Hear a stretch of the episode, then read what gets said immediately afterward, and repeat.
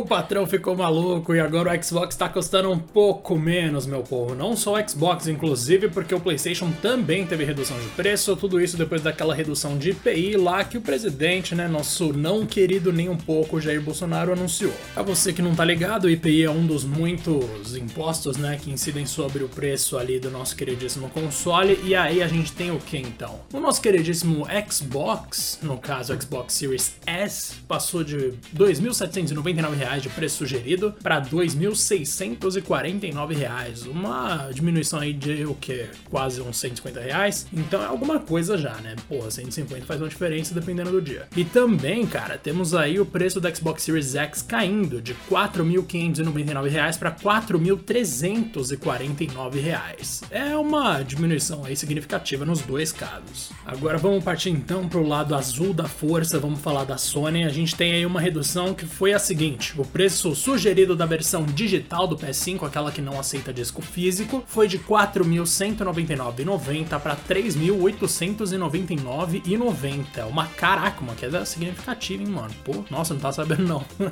tinha prestado muita atenção. Mas além disso, temos aí o modelo com drive de disco que agora passa a custar R$ 4.399,90. Antes ele custava R$ 4.699,90. Nos dois casos a gente teve uma diminuição de preço bem considerável e vamos ver como que isso vai refletir nas vendas dos consoles aqui no Brasil, que por incrível que pareça, quando eles estão à venda, nossa, esgota numa velocidade que parece que a galera é toda rica, mas não, a gente sabe que não é o caso. Eu vou aproveitar esse momento inclusive para falar sobre por que, que essas diminuições de preço dentro do mercado de games não são aplicadas aos jogos. Então, né, como vocês já devem ter percebido, a gente tá falando aí de redução de alíquota de IPI, ou seja, uma parada que ali só tá valendo, na verdade, para hardware. Não tá falando nada de software. Em momento algum, na história desses decretos bizarros de diminuir a alíquota do nada para console, eles falaram em jogos. É tudo para dispositivos que se encaixam ali dentro de um conceito que eles têm lá, que quando a gente fala aqui em termos traduzidos, são consoles, seja o PlayStation, seja o Xbox, seja o Nintendo Switch, seja lá o que for.